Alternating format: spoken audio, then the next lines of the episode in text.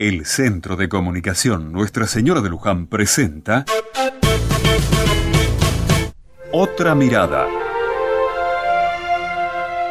A todas las rosas, felicidades en el Día de su Santo.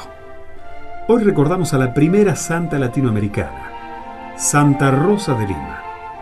Rosa es famosa por la tormenta, pero me gustaría que sepas que ella nació en Perú, precisamente en Lima, y que su nombre original era Isabel Flores de Oliva, y el obispo Toribio de Mogrovejo, que también será considerado santo, el día de su confirmación le puso de nombre Rosa.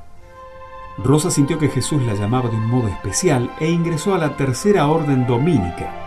Esto significa vivir la espiritualidad de la orden de Santo Domingo, pero sin pertenecer a la comunidad, sino hacerlo desde la vida cotidiana pero te voy a contar lo que hizo más popular a Rosa.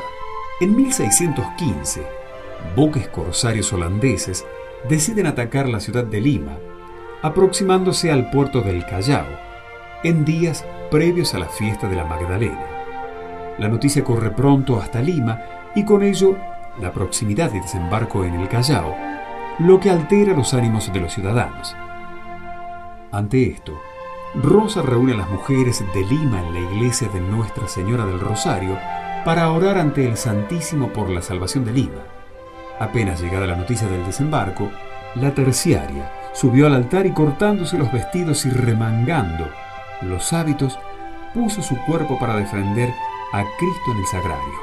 Los ánimos del vecindario eran alarmantes, llegando a huir muchos de Lima hacia lugares distantes.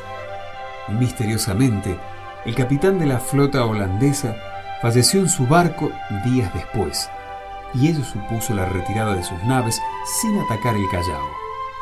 En Lima, todos atribuyeron el milagro a Rosa y por ello, en sus imágenes, se le representa portando a la ciudad sostenida por el ancla.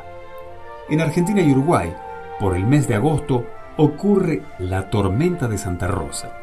La tradición atribuye a Rosa el origen de este fenómeno natural que logró la huida de los enemigos de tierras peruanas.